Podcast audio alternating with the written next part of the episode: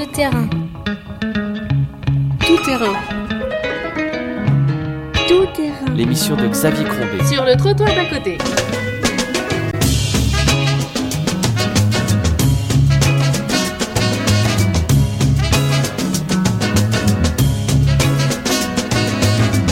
Bonjour et bienvenue sur Tout Terrain. Je reçois aujourd'hui l'historien Bertrand Tête, avec qui nous allons revisiter l'histoire de l'humanitaire.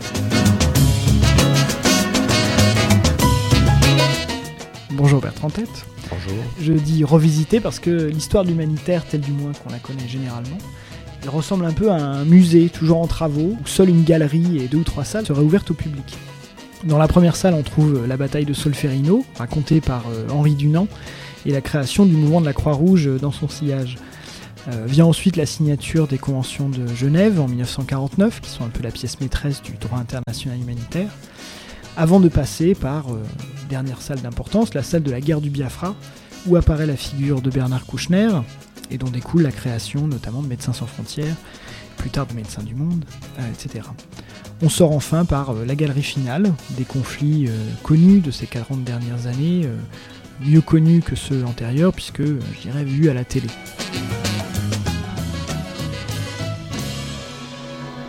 Comme vous l'avez écrit, Bertrand Tête, l'histoire de l'humanitaire a longtemps été écrite, euh, comme on le voit, par les humanitaires eux-mêmes, et a de ce fait été une histoire largement institutionnelle. Euh, Je viens de citer la Croix-Rouge et MSF, euh, c'est un peu eux qui ont fait ces salles que je viens de mentionner. Alors avec vous, nous allons essayer d'ouvrir quelques arrière-salles, parcourir des couloirs parallèles et nous arrêter sur des figures plus méconnues, voire volontairement plongées dans l'oubli. Mais avant de commencer cette visite avec vous, je voudrais préciser que vous êtes vous-même entré dans ce musée par la porte latérale. Vous êtes chercheur et enseignant à l'université de Manchester. Vous avez écrit euh, sur la guerre franco-prussienne de 1870, mais aussi sur les conquêtes coloniales, euh, et donc largement sur la deuxième moitié du 19e siècle. Avant de fonder il y a quelques années à l'université de Manchester l'Institut des réponses aux conflits et à l'humanitaire, euh, en anglais euh, The euh, Humanitarian and Conflict Response Institute, qui témoigne, euh, je l'imagine, d'une préoccupation euh, plus contemporaine. Dernière précision, vous enseignez l'histoire euh, culturelle à Manchester. Alors deux questions en une. Comment vous est venu cet intérêt pour l'humanitaire comme objet d'histoire? Et qu'est-ce qu'une histoire culturelle de l'humanitaire? Voilà, ça fait deux, beaux sujets. Euh, pour re- recommencer sur les, les- les trois salles du musée, on va repartir un peu en arrière. Alors c'est vrai que je suis rentré dans l'histoire de l'humanitaire à une époque où l'histoire de l'humanitaire soit n'existait pas dans le cadre universitaire, soit était cantonnée à, à une histoire un peu sacrée, une histoire un peu sainte des principes de l'humanitaire, l'humanitaire avec un grand H, euh, l'humanitaire euh, des idéaux. Alors moi, mon sujet, ça n'a jamais été l'idéal, mais plutôt les pratiques, les, micro-politiques, euh, les échanges. Et, et- tout ce domaine-là, j'appellerais, c'est une sorte de culture, mais euh, culture un peu comme bouillon de culture, aussi bien que la culture euh, avec un grand C. Donc je m'intéresse plutôt à ce, magma d'où sortent les interventions, les volontariats, les, sacrifices, les, enjeux de- des pratiques humanitaires depuis, euh, mettons, 150 ans. Voilà. Alors, euh, effectivement, je suis rentré dans le domaine en travaillant d'abord sur la guerre franco-prussienne. Il se trouve que la guerre franco-prussienne ou la, la guerre franco-allemande de 1870 et la Commune de Paris sont les deux premiers exemples de mobilisation internationale dans le cadre, disons, de ce qu'on appelle aujourd'hui la Croix-Rouge, mais qui bien sûr à l'époque ne s'appelait pas la Croix-Rouge. Et euh, c'est assez fascinant parce que bon, c'est une crise européenne entre deux grandes puissances européennes, bien sûr, à une époque où l'Europe était évidemment globale, mais n'était pas encore à l'apogée de sa puissance coloniale. Et vous avez une multiplication des entreprises humanitaires, l'argent va arriver en France qui vient du Mexique, qui vient du Japon, qui vient de partout. Donc il y a, il y a déjà une globalisation assez fondamentale du conflit euh, dès 1870. Donc Solferino, si vous voulez, c'est l'acte fondateur, c'est le mythe fondateur, c'est l'histoire intéressante euh, de Henri Dunant, dont on fera plus tard un prix Nobel, etc. Ça, c'est une chose, mais dans le niveau des pratiques de l'humanitaire, c'est-à-dire la mobilisation des femmes, des enfants, des, ressources, euh, la, contestation des pacifistes, comme les Quakers en 1870, tout ça commence donc à ce moment-là et commence à poser des, questions, euh, des dilemmes, des, angoisses sur la pratique, les limites de l'aide humanitaire, les limites euh, matérielles, mais aussi les limites éthique de, l'aide humanitaire. Tout cela apparaît en 1870 et donc je suis rentré par cette porte-là à la fin des années 90, à une époque où très peu de gens s'intéressaient dans le monde anglo-saxon, dans, dans, lequel j'opère en, tant qu'historien. Et euh, il me semble que depuis, il y a eu une explosion du domaine de l'histoire humanitaire. Donc, je ne suis plus, euh, nous ne sommes plus un petit groupe, nous sommes devenus une, assez grande cohue euh, vis-à-vis de l'histoire humanitaire. Il y a beaucoup de travaux, et ces travaux sont en, plein, en pleine explosion, et une explosion méthodologique, une explosion théorique, avec de nouveaux enjeux, de nouvelles cibles, de nouveaux des découvertes qui sont assez intéressantes. Par exemple, l'arrivée euh, très, très précoce des humanitaires euh, du monde musulman, par exemple. Bon, ça, ce sont des choses dont on ne parlait pas il y a même cinq ans et qui maintenant sont assez importantes. Pourquoi je me suis intéressé au monde contemporain? Parce que je pense qu'en tant qu'historien, je me suis rendu compte très tôt que les questions que je me posais en tant qu'historien n'avaient aucun intérêt pour euh, les humanitaires. Donc, dans une certaine mesure, je me suis rendu compte qu'une certaine histoire, une histoire, si vous voulez, des, euh, une histoire peut-être un peu guindée, des, des, principes, etc. Tout ça, c'est très intéressant, mais ça, ne parle pas à des gens qui sont souvent dans l'action, dans l'urgence et qui souhaitent vraiment travailler la chose au corps. Et donc, pour rafraîchir, pour, pour comprendre un peu leurs leur, leur questions, leur, leur, domaine, leurs angoisses aussi, je me suis beaucoup investi depuis une, une quinzaine d'années, avec euh, notamment Médecins sans frontières, mais pas que Médecins sans frontières, un, assez grand nombre d'humanitaires. J'avais envie de vous. On a, vous avez évoqué la guerre franco-prussienne. J'ai parlé aussi de votre travail sur euh, euh, les conquêtes coloniales. Vous avez notamment travaillé sur la conquête de l'Algérie et du Soudan également, à travers des figures euh, que j'aimerais bien qu'on évoque avec vous, comme le cardinal Lavigerie par exemple, ou euh, les capitaines euh, Chanoine et non, alors je, Chanoine et Voulet, Chanoine et Voulet, c'est ça, j'ai oublié le deuxième. et il y, y, a deux figures de l'humanitaire ici, celle que vous avez évoquée, de l'apparition de la Croix-Rouge dans la guerre franco-prussienne, et puis il y a un, autre visage de l'humanitaire à cette époque, c'est celui qui, qui émerge qui sert de justification un peu à l'entreprise coloniale, euh, autour de l'idée de civiliser, euh, d'apporter les lumières de la civilisation euh, à des peuples arriérés, et notamment de mettre fin à, l'esclavage.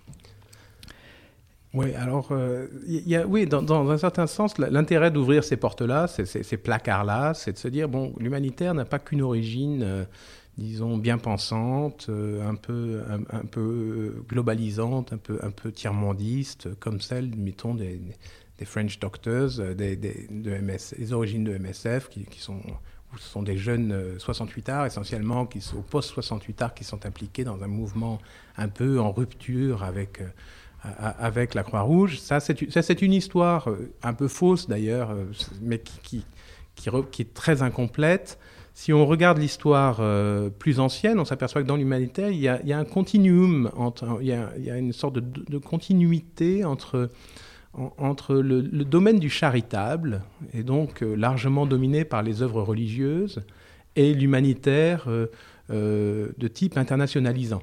Hein. donc déjà, c'est se dire que l'humanitaire est forcément à, à l'étranger plutôt qu'à la maison ce qui n'est pas le cas actuellement, puisque la mission de France, par exemple, chez MSF, euh, a existé dès les années 80, je crois. Euh, donc il y a déjà eu le, SAMU social, il y a toutes sortes d'initiatives humanitaires en France qui, au 19e siècle, seraient beaucoup plus proches de l'œuvre charitable.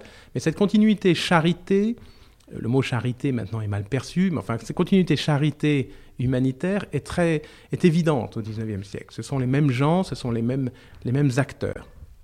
Par exemple, à Monseigneur Lavigerie, qui est, donc euh, euh, l'archevêque d'Alger, euh, évêque d'Alger, ensuite archevêque, après cardinal, un des grands, des grands hommes de l'Église contemporaine, l'Église mondiale hein, contemporaine, est aussi un des hommes qui définit un discours vis-à-vis d'une famine catastrophique qui, qui dévaste l'Algérie dans les années 1866-68 qui définit de nouveaux objets de charité, qui invente des techniques pour lever des fonds, qui lance une campagne internationale euh, à travers le monde entier, qui touche euh, un nombre de catholiques très important. mais c'est une, donc une, sorte d'humanitarisme euh, religieux, mais qui, qui, est très loin d'être négligeable, puisque les œuvres les œuvres des religieux missionnaires sont souvent des œuvres qui ont des buts caritatifs ou qui ont des formes caritatives si les buts ne le sont pas. C'est-à-dire qu'on peut utiliser on peut utiliser l'aide, ce qu'on appellerait de l'aide à l'éducation, de l'aide à des hôpitaux, des, dispensaires, soit dans un but de conversion, soit dans un but exemplaire. Il s'agit de, présenter une image. De conversion, c'est-à-dire en gros, euh, on aide euh, des enfants dont on fera des bons chrétiens. Dont on espère qu'on fera des bons chrétiens ou que l'on Surtout quand ils sont des musulmans ou des animistes. Alors voilà, des animistes c'est plus facile. Les, musulmans, les, chances de conversion seront peut-être plutôt à l'article de la mort. In articulo mortis, euh, bon, ça fait partie des conversions valables. Si vous rentrez dans un domaine, dans une pensée religieuse, euh, sauver leur, leur vie après la mort, est aussi important que sauver leur corps. Hein. Il faut, faut se rentrer dans, dans, une, logique un peu différente. Donc ça, ce sont des activités pour lesquelles les missionnaires produisent des statistiques. Hein. Les, conversions in articulo mortis sont reportées dans les statistiques de la propaganda fide. Donc euh, dans les offices du Vatican, vous avez des statistiques qui vous donnent exactement le nombre de conversions, y compris les, conversions à l'article de la mort. Comment on évaluerait l'efficacité d'un projet Tout à fait, tout à fait. Mais complètement... alimentaire ou autre aujourd'hui. Avec ce même genre de transfert de fonds des levées de fonds très considérables, l'œuvre de la Sainte Enfance par exemple, qui distribue des fonds à travers le monde entier à une échelle très, très importante pour des orphelinats, pour le secours des enfants, pour le secours des, petites filles en Chine par exemple, toutes sortes d'activités euh, euh, religieuses, mais euh, qui sauvent des vies aussi, donc qui ne sont pas négligeables à ce point de vue-là. Il s'agit d'éviter, si vous voulez, des jugements moraux un peu hâtifs, un peu un peu sécularisant, un peu, un peu facile. Donc il faut rentrer un peu dans, dans, le, dans, leur univers mental et se rendre compte d'une chose, c'est que cet univers mental ne disparaît pas comme ça du jour au lendemain. On ne décide pas, tiens, arrivent les années 50, les années 60, plus personne ne va à l'église, on arrête le monde missionnaire. Le monde missionnaire est aujourd'hui plus vivace qu'il n'a jamais été. Alors, ce ne sont pas les mêmes missionnaires. Il y a des missionnaires plutôt, ils sont plutôt protestants. Ils sont peut-être plutôt coréens que, ou américains qu'européens. Euh, les choses ont changé sans aucun doute. Ils sont peut-être plutôt musulmans aussi d'ailleurs.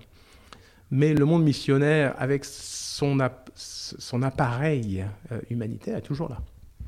Donc ça, c'est une des portes que, que j'ai, dans lesquelles je me suis engouffré, à manière. Y compris des organisations euh, laïques. On pourrait dire, si je vous suis, qu'il y a une forme de laïcisation du missionnariat, comme il y en a eu de la société française, d'une certaine manière, où des valeurs peuvent être euh, laïcisées et réapparaître chez des organisations laïques comme Médecins sans frontières ou d'autres. Oui, il y, a eu des transferts. Euh, il y a eu des transferts de personnel. Vous avez des gens qui commencent leur carrière comme missionnaires et qui la finissent comme experts du, de, l'OMS par exemple. Donc, et ça, et, pour eux, il n'y a aucune, il n'y a pas de moment, il n'y a, pas d'épiphanie, il n'y a pas de moment de, de, conversion, si vous voulez, d'un mode de, mode de relation à l'autre, à un autre. Vous le savez aussi bien, mieux que moi, l'étude du fait religieux dans le monde humanitaire prouve qu'en fait, le, fait religieux, ou disons la spiritualité, est encore très important parmi les motivations premières des gens qui vont consacrer une partie de leur vie ou la totalité de leur vie à l'œuvre humanitaire. Donc, on n'a jamais quitté ce registre religieux, simplement les institutions religieuses sont en retrait, même, vis-à-vis de, de, leur œuvre. elles sont moins visibles. Et certainement la conversion, l'œuvre de conversion qui existe toujours, hein, que tout humanitaire qui a fréquenté des terrains en Afrique vous, vous dira est toujours là, euh, est toujours là, mais maintenant est un peu scandaleuse. Euh, elle ne l'était pas il y a 100 ans, elle n'était pas il y a 150 ans, c'est évident. Alors ça, c'est un domaine. L'autre domaine, quand vous parlez de la colonisation, il est évident que c'est un, un, peu une angoisse pour les humanitaires, c'est de se dire que l'humanitaire, c'est nécessairement bon. L'humanitaire est-il bon? Euh, Pas forcément. Hein, on va rentrer un peu dans la... Je crois que l'humanitaire, c'est un acte euh, qui, s'adresse à l'autre, qui essaie de sauver des vies, qui essaie d'améliorer des vies. Donc il y a, une œuvre morale là-dedans. Mais euh, l'œuvre coloniale, dans une certaine mesure, a toujours eu cette espèce de double discours de l'exploitation d'un côté et du développement de l'autre. Donc de coopération, de, euh, paternalisme bienfaisant ou de paternalisme euh, profondément exécrable tout en même temps. Et ce paradoxe-là, c'est que le langage de l'humanitaire, donc ce mot humanitaire, l'humanitarisme ou l'humanitaire. On parle d'humanitarisme un peu plus tôt qu'on parle d'humanitaire en tant que nom, c'est un adjectif au départ, euh, est un phénomène curieux. Donc, euh, Voulet et Chanoine sont deux, deux officiers qui m'intéressaient pour d'autres raisons, mais il se trouve qu'ils ont, conduit, ont conduit une expédition désastreuse en direction du Tchad, une désastreuse sur tous les plans, à la fois désastreuse dans, ses effets, dans sa pratique, euh, mais aussi logistiquement un, désastre complet, c'est-à-dire que c'est une, une, marche en avant qui détruit tout sur son passage, euh, y compris soi-même, qui, qui, se s'auto-détruit. Mais il y a un moment assez troublant où dans une ville en ruine, entourée de cadavres, puisqu'on sait qu'il est entouré de cadavres, parce que ceux qui l'ont suivi trouvent les cadavres, donc les cadavres ne sont pas enterrés, pour repréciser un petit peu l'histoire. C'est en 1900. Hein. Ça se passe en 1899-1900. Donc, c'est les dernières expéditions, si vous voulez, un peu aventurières françaises. Donc, vous avez un officier français qui s'assied dans une tente, qui prend, qui prend son stylo, qui écrit une lettre vers la France, qui justifie son œuvre, où il parle de guerre humanitaire. Où il dit, en gros, euh, une guerre humanitaire, c'est une guerre violente, brutale, mais qui soit brève. Et dans cette brutalité extrême, on va trouver son humanitarisme, son côté euh, bénéfique, dans la mesure où cette guerre finira la guerre. On arrivera, on, ne va pas maintenir une situation de petite hostilité, de guérilla, on va terrifier. Et en terrifiant, on obtient, on obtient le résultat humanitaire, c'est-à-dire une forme de paix, une paix française, une paix coloniale. Alors ça, cette utilisation-là du terme humanitaire, c'est ça qui m'a interpellé, c'est de se dire, il y a un certain moment, vers 1900, où le mot humanitaire déjà est, courant et où sa signification précise commence à changer. C'est-à-dire que cet individu qui mène cette guerre, cette dernière expédition, 1899-1900, euh, cette expédition est intolérable. Et il est au seuil de l'intolérable dans, ce qu'il a fait, mais aussi euh, le terme humanitaire a glissé sous lui, si vous voulez. les choses ont changé et lui ne, le sait pas. On est en pleine, évidemment, on est en pleine euh, affaire Dreyfus, c'est lié à l'affaire Dreyfus. Donc il y a une histoire qui, change la nature de l'humanitaire, où, on, ne peut plus avoir cette espèce d'hypocrisie avouée, où on peut parler de violence humanitaire. Mais on est encore dans un monde où l'idée de faire la guerre pour des buts humanitaires, est possible. Alors ça, cette, idée de faire la guerre humanitaire, on l'a retrouvée à la fin du XXe siècle. Et ça, c'est en soi intéressant. Il y a des allées et des retours comme ça sur l'humanitaire. Quand on part faire la guerre humanitaire, on en parle encore aujourd'hui.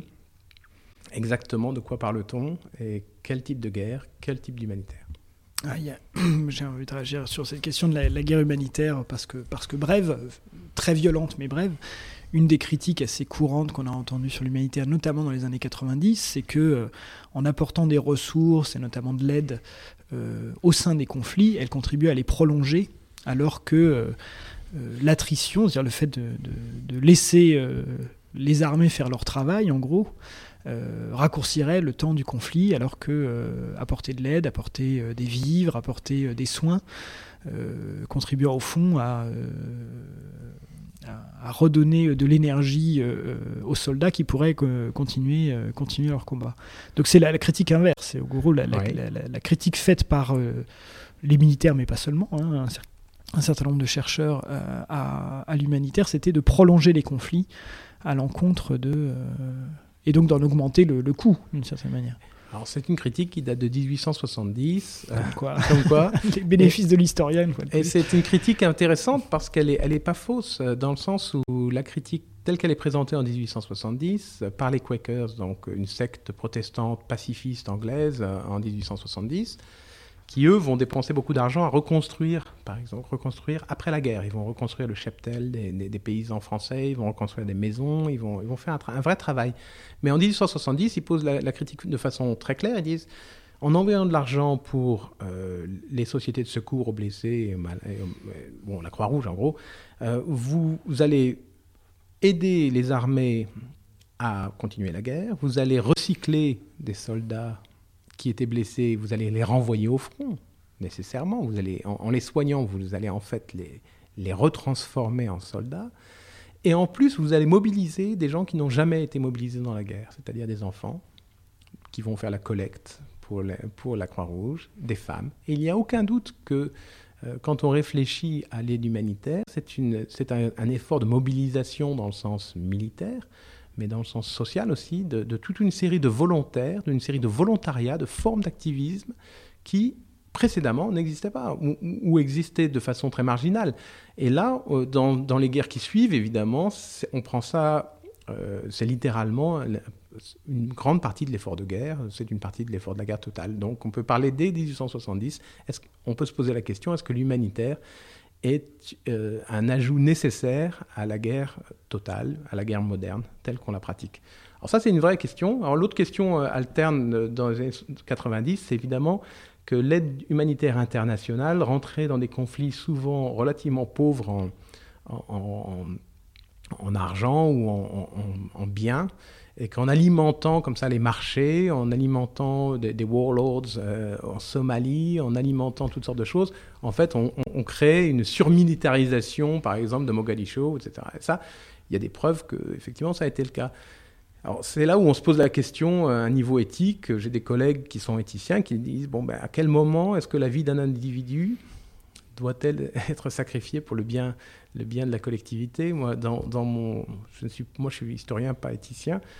Il me semble que quand on regarde le travail des humanitaires dans des situations de conflit des années 90 ou de l'an même très récent, qui pourrait honnêtement poser la question dans des termes aussi absurdes que dire ne pas sauver cet enfant, c'est en fait euh, raccourcir ce conflit ce, dilemme-là est intolérable. Et je pense que moi, je suis avec les humanitaires qui, sont qui prennent le choix d'agir, même si une des conséquences euh, possibles de leur action est, de maintenir un état de guerre. Euh, je crois que le jury, le jury n'a pas encore décidé qui est, qui est dans le vrai et le faux là-dessus. En tant qu'historien, je ne m'intéresse pas vraiment aux jugements moraux.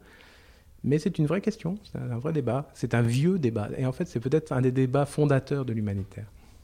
Et qui, oui, dont on peut imaginer qu'il ne sera pas tranché, euh, qui n'a pas vocation à être tranché sans doute. Mais j'ai envie de dire, peut-être le point de vue de l'historien, il, est aussi d'avoir... Euh, euh, vous, êtes, vous, vous, disiez que vous étiez du côté des humanitaires qui choisissent l'action.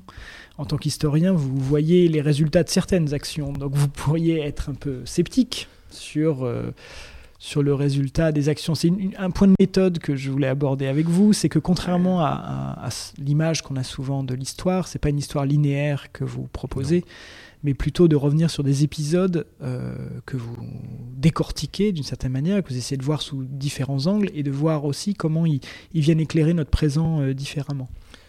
Alors oui, alors je, pense qu'on ne peut pas écrire une histoire linéaire de l'humanitaire dans le sens où il n'y a pas une histoire, euh, ce n'est pas le triomphe de l'humanitaire avec des origines très humbles. On commence par un, un, homme seul, un, homme seul, un, businessman raté euh, suisse euh, qui, pour des très mauvaises raisons, est en train d'essayer de, qui court derrière Napoléon III pour obtenir l'expropriation de, tribus arabes en Algérie. C'est quand même ça le départ. Enfin, c'est donc c'est quelque chose d'assez d'un peu peu sordide. On commencerait par ça et on arriverait à, un aboutissement. Euh, je ne sais pas quand est-ce qu'on le mettrait l'aboutissement. D'ailleurs, mais enfin mettons euh, sphère, les, les, les, les, normes de l'humanitaire contemporain et la pratique et, et, les normes budget, enfin énormes les 21 milliards de, de, dollars du budget de l'humanitaire international. Il faut mettre ça en contexte, c'est moins que l'industrie du yaourt, mais enfin bon, c'est quand, même, quand même significatif. Pour être tout à fait explicite, le, businessman raté qui court après Napoléon III, c'est Henri Dunant, le fondateur de la Croix-Rouge. Henri Dunant, qui, qui, est, un, qui est un, très mauvais homme d'affaires et, un, véritable un homme inspiré. Il faut, lui reconnaître ses, grandes qualités humaines. Mais ce que je veux dire, c'est qu'on ne va pas écrire cette histoire-là, d'abord parce que ça serait faux, ça serait complètement eurocentrique. Euh, l'humanitaire n'est pas en continu, l'humanitaire a, des, sources différentes, des sources religieuses, des sources associatives, des sources charitables, des sources privées, des sources capitalistes, des sources socialistes. Vous avez différentes formes d'humanitaire qui, qui, vivent dans un même écosystème, qui sont en rivalité permanente. Certains échouent, certains, beaucoup d'organisations n'existent plus, beaucoup d'organisations n'ont vécu que le temps d'une crise. Donc on ne peut pas parler de... Ça n'est pas quelque chose de, de, solide. Donc écrire une histoire de l'humanitaire comme ça, dans un bloc, c'est forcément euh, faire le pari d'en négliger les deux tiers et de trouver ça très bien. Donc ça, ça, me pose un premier problème, ce qui fait que méthodologiquement, c'est vrai que je n'ai jamais écrit, moi, une grande histoire de l'humanitaire, parce que je pense le projet absurde.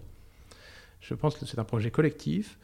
Euh, les, historiens s'engagent dans une écriture, dans différents types d'écriture, à différents types d'engagement vis-à-vis des humanitaires. Or, il se trouve que moi, dans le mien, je, je, pense que quand j'enseigne, mes étudiants, ils sont souvent atterrés, parce que mes étudiants arrivent... Euh, ils arrivent soit du monde humanitaire lui-même, soit ils veulent y rentrer. Ils font partie de mon institut, qui est un institut pluridisciplinaire, avec des anthropologues, des médecins, tout, un, euh, des sociologues, etc. Et les étudiants, on, les, matraque à coups de, désillusions. Hein. on leur montre des, faillites, des, échecs, beaucoup d'échecs, beaucoup de, de réussites limitées. Et à chaque fois, ils me disent, mais euh, qu'est-ce que vous essayez de faire? Vous essayez de nous désabuser? C'est quoi votre, objectif? Et nous, notre objectif, tel que je le raconte, c'est dire, non, moi ce que je voudrais, c'est que vous soyez, non pas cynique, parce que c'est absurde d'être cynique, mais je voudrais que vous soyez engagé, mais, euh, mais la tête claire, que vous sachiez pertinemment que c'est un projet quixotique, il y a un côté, euh, c'est donc qui on, on va les humanitaires vont à l'encontre de choses insupportables. Ils vont face à un danger souvent euh, total. Ils prennent ce risque. Ils savent qu'ils ne changeront pas le monde, mais qu'ils pourront peut-être sauver quelques éléments de ce monde-là. Et je pense qu'il faut prendre cette mesure-là, cette espèce d'espoir limité. Et en tant qu'historien, qui suis-je pour dire que des gens qui, de bonne foi, ont pris ce risque, ont pris ce cheminement-là, qui suis-je pour dire, euh, bah, ils sont mauvais? Ils sont mauvais, ils sont nuls, ils sont, ou alors ce sont des crétins, ou on, peut, on peut en parler autour d'un verre dans un pub ou dans un, dans un bar, on peut certainement se gausser de certains individus, de certaines attitudes grotesques, de certaines pratiques, ça sans aucun doute. Mais en tant qu'individu, euh, me mettre comme ça, euh, sous prétexte que dans, mes archives, je vois des bêtises ou je vois des, écritures de choses ou, ou, des pratiques insupportables, que des humanitaires ont commis, parce que les humanitaires commettent des... Les humanitaires sont nombreux, et donc il y en a certains qui commettent des choses intolérables. Moi, je n'ai pas de jugement moral à, apporter. Donc voilà, donc dans ce cadre-là, je pense qu'il ne faut, il faut pas être cynique. Il faut, rentrer, il faut comprendre que l'histoire de l'humanitaire, c'est une histoire qui, qui, est une histoire liée à la modernité, à notre modernité, c'est lié aux médias. On ne peut pas accuser les médias d'avoir mal représenté les humanitaires. Les humanitaires et les médias sont dans le même projet depuis le début. vous savez, en 1870, il y a deux organisations à Paris, humanitaires, qui se déclarent humanitaires. Il y en a une qui s'appelle les ambulances euh, de la presse. Et ça dit tout. C'est-à-dire que c'est la presse parisienne qui a levé les fonds pour créer sa propre œuvre humanitaire. pour des raisons comme si Patrick Poivre d'Arvov fondait son ONG euh, et la lançait. Euh, oui, ou comme si des musiciens de Paris. Ou comme si des musiciens rock'n'roll euh, se mettaient à vouloir sauver l'Éthiopie, oui, ou par exemple. Ça rappelle étrangement quelque chose. Voilà, ce que je veux dire, c'est qu'on n'est pas dans. Ce, n'est pas un scandale. Les, premiers les premières célébrités qui vont faire de l'humanitaire, c'est dans les années 20. Hein, un des grands humanitaires des années 20, c'est un explorateur de l'Arctique et de l'Antarctique. Hein, Fridtjof Nansen. Bon, c'est pas, et c'est sa célébrité qui est le fondement de, son, de son œuvre internationaliste. Hein. Donc, ce sont, si vous voulez, on n'a on, on pas changé de registre. On n'a pas changé de registre, on a simplement changé le format, on a changé beaucoup de choses. Euh, mais moi, je ne suis pas scandalisé par ça. Ça m'intéresse, mais ça ne me scandalise pas. Euh, un petit retour sur Monseigneur Lavigerie. Lui-même, vous l'aviez décrit euh, euh, comme l'un des précurseurs de, l'utilisation de, des médias pour sensibiliser l'opinion. Oui, il va très très loin. La crise, c'est une crise terrible hein, tout de même. On, en sait relativement peu de choses. C'est assez étonnant quand même. C'était quand même des départements français. Donc vous avez des départements français dans lesquels vous avez une crise qui comprend une série de désastres naturels, une, une invasion de locustes, de, de, de, de criquets, euh, une, euh, un tremblement de terre, un hiver très froid, des étés très secs, une sécheresse épouvantable, le, choléra, enfin vous, le, typhus, enfin bref, toutes sortes de maladies. C'était absolument effrayant. Ça touche principalement l'est de l'Algérie actuelle, c'est-à-dire la Kabylie. Et à une échelle très considérable que les archives coloniales, malheureusement, ne nous permettent pas de, de, nommer précisément. enfin, bon, des historiens ont quand même fait du travail, des historiens français et algériens ont quand même fait des travaux là-dessus. C'est un, désastre démographique sans, aucune, euh, sans aucun parallèle dans l'histoire algérienne de l'époque. Alors, la Vigerie mène une campagne sensationnaliste, c'est-à-dire qu'il va parler de cannibalisme parmi les Algériens, pour lequel il n'y a absolument aucune preuve. Il y a des, éléments, des cadavres un peu déchiquetés, mais bon, il y a des chiens errants aussi bien qu'autre chose. Il va parler de, de, tensions sociales, y compris donc le cannibalisme, dans la société algérienne qui sont absolument insupportables. Insupportables au sens propre du terme. C'est-à-dire que quand il va les, il en chair, dans les églises, notamment à Orléans, il est invité par Monseigneur Dupont-Loup, qui est un, très grand évêque de l'époque, les gens s'évanouissent. Il va raconter comment des femmes ramassent dans les crottins des chevaux, vont ramasser dans le crottin des, bribes alimentaires pour essayer de s'en nourrir. Donc on, est, on, est, on, va très loin dans la représentation, c'est-à-dire c'est des gens qui deviennent coprophages, qui deviennent cannibales. Tout ça sur une base évidente, de, une base, on va dire, de, preuves très euh, ténues. Hein. Et, mais son but, c'est de lever des fonds euh, pour notamment sauver des enfants. Il en sauve euh, plusieurs milliers.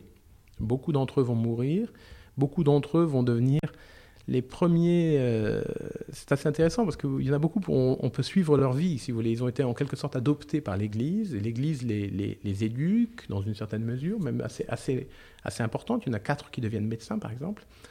Et ces, ces, orphelins, je me suis beaucoup intéressé à leur sort parce que ce sont des orphelins d'un système humanitaire. Leur identité est constituée par l'Église, par les gens qui les ont sauvés.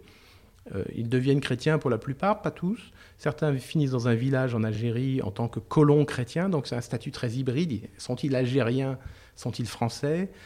Euh, La Vigerie se bat pour qu'ils deviennent français parce qu'ils sont chrétiens, ce qui n'est pas du tout acquis dans le droit, euh, le droit de l'époque.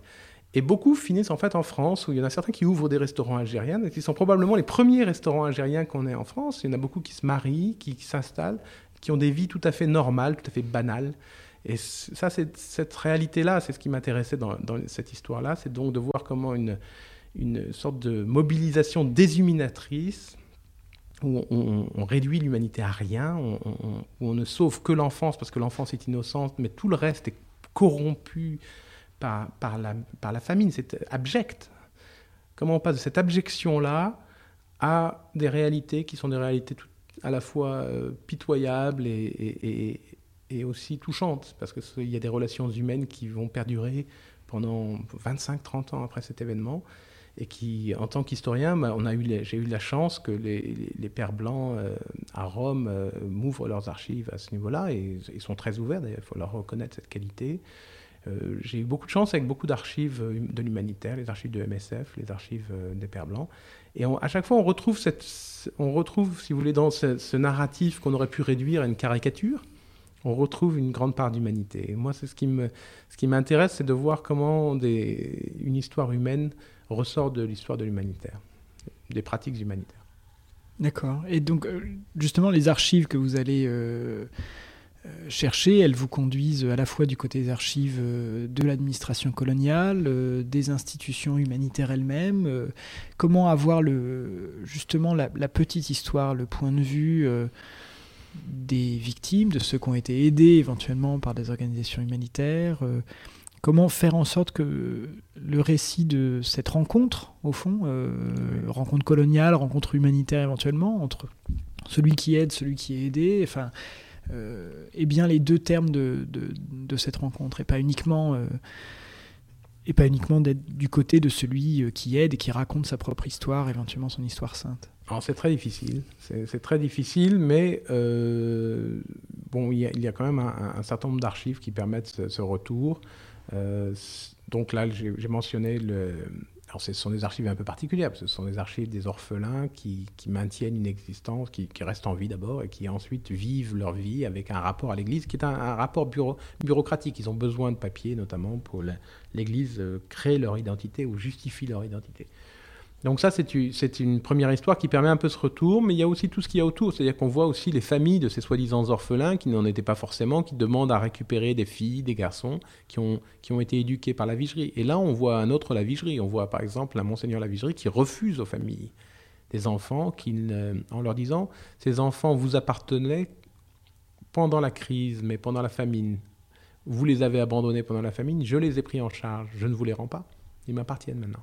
Et ce discours-là, euh, qui est en gros cette accusation de dire vous les voulez pour votre intérêt particulier, notamment il, accuse explicitement des, familles de vouloir euh, vendre les filles, donc vous voyez des choses, des choses intolérables. Euh, tout cela, tout, cela est, dans les archives. Alors, dans les archives contemporaines, il faut, jouer avec d'autres, échanges un peu plus différents. Il faut essayer de trouver effectivement des gens qui ont, vécu cela, qui ont vécu l'arrivée des humanitaires, leurs habitudes étranges, leur, euh, il, y a tout un, il y a tout un travail que les humanitaires font eux-mêmes, d'ailleurs, qu'ils essayent de, comprendre, ils essaient de mieux comprendre aujourd'hui euh, comment leur action est perçue, et c'est parfois assez, assez compliqué. J'aimerais vous poser une question. Entre, on a souvent, enfin, on, dit actuellement que, enfin, vous, vous, parlez de ces origines à la fois lointaines et proches de l'humanitaire, à la fois dans la France de la Troisième République et le mouvement impérial de cette France à l'étranger. Qu'est-ce qu'il en est de la. J'essaie, enfin, on essaie de travailler un peu dans cette émission le rapport entre le, travail social, le social et l'humanitaire ce qu'on entend actuellement euh, aujourd'hui, c'est que l'humanitaire se substitue euh, un peu à, euh, au social, à une certaine idée du travail social. et, qu'est-ce que vous en pensez avec cette, ces 150 ans de, de, recul? Alors, c'est pas inintéressant parce que je pense que le travail social et l'humanitaire ont toujours été très imbriqués. Donc, par exemple, quand le même moment qu'un la vigerie essaie de sauver des orphelins, il essaye aussi de s'occuper des vieillards et des femmes abandonnées. Il essaie de créer des organisations spécialisées. Euh, si on se retourne euh, à l'entre-deux-guerres un peu plus tard et qu'on travaille par exemple avec euh, les, travaux de ce qui, ce qui s'appelait UNRWA. Alors, UNRWA, c'est une organisation que les Américains ont créée en 1943 pour la reconstruction et la réhabilitation de l'Europe. C'est un projet énorme qui fédère toutes les organisations charitables américaines, et y compris une bonne partie des organisations charitables européennes, au fur et à mesure que l'Europe est libérée. Qui est au cœur d'UNRWA Eh bien, ce sont des, travailleurs sociaux. En fait, ce sont les social workers, et ce sont les travailleurs sociaux d'origine allemande, aussi bien que d'origine américaine, qui sont au cœur et de la formation des cadres et aussi des programmes. Et parce qu'en fait, l'aide humanitaire, c'est toujours... Euh, ce n'est pas simplement aider les gens.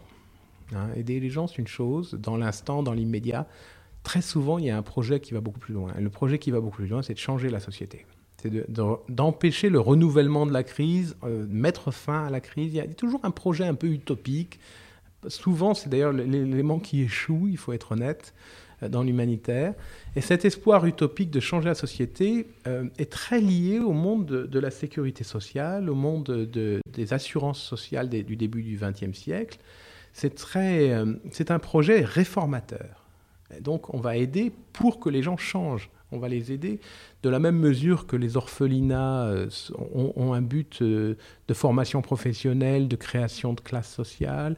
Les orphelinats de la vigerie ont pour but de changer, un des buts objectifs, ils vont créer par exemple deux villages modèles, les Ataf et Sainte-Monique en Algérie, euh, ces deux villages modèles sont supposés, dans l'espoir utopique euh, des missionnaires, créer une nouvelle société algérienne, une société moderne, d'agriculteurs modernes, arabes, mais chrétiens. Bon, ça, c'est le côté encore plus utopique, mais, mais ils essayent, il y a cet espoir de modernité, si vous voulez, qui est au cœur de l'œuvre humanitaire. ça, vous le retrouvez partout. L'œuvre humanitaire, très souvent, dans, dans, a un espoir de changer en profondeur la société, de changer les relations entre les hommes et les femmes dans les sociétés dans lesquelles on intervient, de changer le, traitement des enfants, de changer, de changer la façon dont...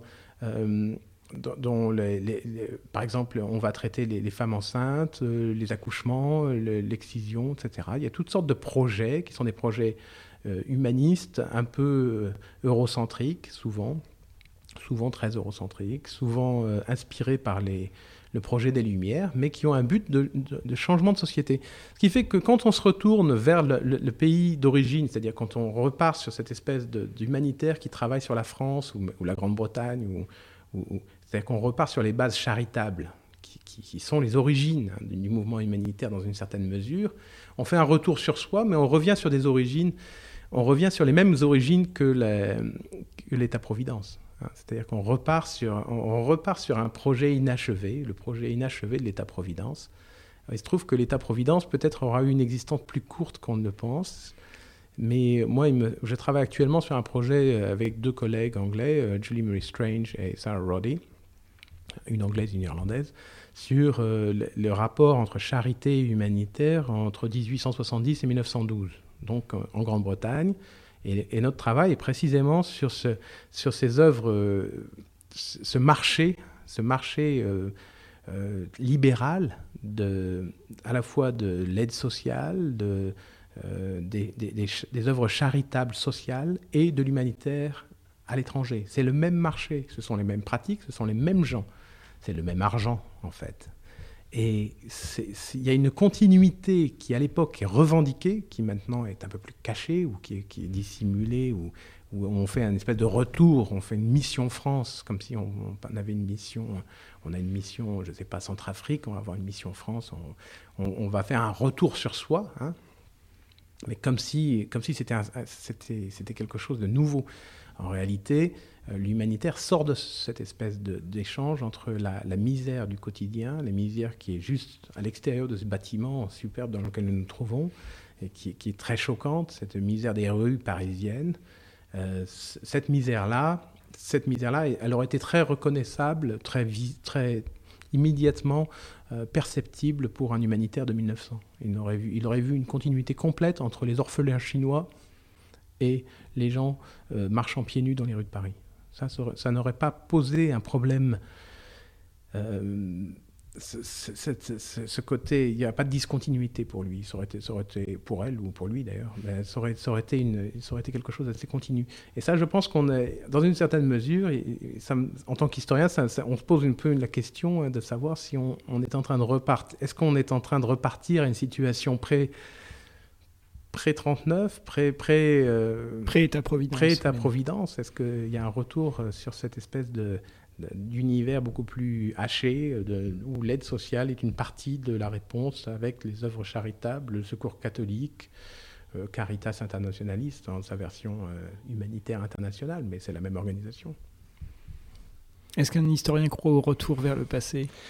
Ben, on se pose un peu la question euh, quand, quand, on voit des États. je dois dire que bon, j'ai un engagement politique. Non, pas très, pas très forcené, mais enfin, j'ai un, léger engagement politique tout de même, et que je revendique et que je reconnais, donc c'est pas, c'est pas un secret. Mais je trouve assez, assez troublant de voir que euh, beaucoup des débats que je lis dans la presse britannique des années 1880, 1890, 1900 pourraient être copiés-collés et imprimés aujourd'hui dans la presse britannique d'aujourd'hui. Donc ça, je, est-ce que c'est la presse britannique qui a une continuité depuis 150 ans? Non, je pense que c'est la présence de l'État dans le monde anglo-saxon, en Grande-Bretagne, euh, la présence de l'État, la nécessité de la présence de l'État est beaucoup plus contestée qu'elle ne l'était il y a 20 ans. Ça, il n'y a aucun doute que l'État est, sur la défensive. En France, on n'est peut-être pas dans la même logique de débat. C'est assez curieux parce que si on réfléchit à l'histoire de l'État-providence, l'État-providence anglais est arrivé beaucoup plus complet, hein, beaucoup plus fait, beaucoup plus formé que l'État-providence français. L'État-providence français est plus agglomératif, est un peu plus négocié. La, sécurité sociale française par rapport au NHS anglais euh, sont beaucoup moins, est beaucoup moins centralisée. Le NHS anglais, c'est littéralement une formation unique et centralisée de toute la santé étatique. C'est un des rares objets politiques auxquels les Britanniques sont encore vraiment attachés. Alors ça, c'est intéressant. Euh, est-ce un objet humanitaire? Oui et non. Il y, a, beaucoup de choses. L'humanitaire britannique est très lié à l'existence du NHS, par exemple. Euh, National Health Center, National Health Service. C'est le National Health Service anglais, qui est un, donc un service de santé, de santé unique et surtout gratuit au point d'entrée. C'est-à-dire que c'est un service complètement gratuit, il n'y a aucune sortie d'argent, il n'y a, pas, a, a pas cette espèce de il n'y a pas cette espèce d'assemblage très français de la sécurité sociale qui est beaucoup plus complexe et beaucoup moins réformable du coup d'ailleurs parce que c'est beaucoup plus complexe donc forcément il y a plus de débats sur la réforme. Mais ce que je veux dire c'est que l'humanitaire est très lié à cette histoire-là puisque c'est les, demandes des, des, des, gens qui, partaient, qui, qui, parlaient de la misère quotidienne en Grande-Bretagne ou en Chine souvent dans les mêmes, dans le même, presque dans le même souffle, les demandes étaient, pour des, étaient, étaient des demandes sinon d'un ordre de, type État-providence, au moins un minimum sécuritaire, une, une, sorte de sécurité sociale. Euh. Donc ces demandes-là font partie de l'histoire de l'humanitaire. L'humanitaire a, partie prenante dans le monde, euh, dans l'activisme social, et beaucoup des formes de l'humanitaire sont inspirées par les, les, les, objets des assurances sociales, par exemple, de la fin du 19e, euh, début du 20e siècle. Et donc, quel avenir voyez-vous pour l'humanitaire euh, Dernière question. Ah. les historiens ne regardent pas dans, le futur, ce qui nous permet de. mais euh, quel avenir pour l'humanitaire? Alors, c'est assez intéressant. L'humanitaire actuellement vit une période de, transition, dans le sens où, d'un certain sens, l'humanitaire est, est, beaucoup plus, moins sûr de lui qu'autrefois, ou moins sûr de soi qu'autrefois. Les humanitaires euh, sont dans l'obsession de la performance, de la, justification, de la accountability, comme on dit, donc on rend des comptes euh, au propre et au figuré. Euh, il y a tout un discours sur, sur l'efficiency, la performance humanitaire qui est, vraiment qui est très révélateur, donc qui, ne vient pas de l'extérieur, qui vient du trouble qui agite l'humanitaire depuis toujours. Donc dans un certain sens, les humanitaires se veulent de plus en plus professionnels. Dans un autre côté, plus ils deviennent professionnels et moins, plus ils deviennent corporate, que plus ils deviennent comme des grosses industries, et donc ils perdent un peu de leur caractère associatif, volontariste, etc. Est-ce que hein? De leur âme. De leur âme, oui. Est-ce que l'humanitaire peut survivre à, la professionnalisation? Moi, il me semble que l'histoire nous montre une chose, c'est qu'à chaque fois que l'humanitaire atteint un certain seuil de, respectabilité, de, disons, de conformisme, euh, dans, le bon sens du terme, hein, même à la limite, c'est-à-dire un conformisme à des normes, quand il devient trop normatif, il se réinvente. Et comme, un, comme il a une, une, vocation... Euh, à se réinventer par euh, l'associatif, par euh, la rébellion vis-à-vis des normes, vis-à-vis des, vis-à-vis des, du conformisme trop établi. Je pense que l'humanitaire euh, n'est pas mort et ne mourra pas d'ici tôt. Histoire à suivre. Merci Bertrand Tête. Je vous en prie, merci.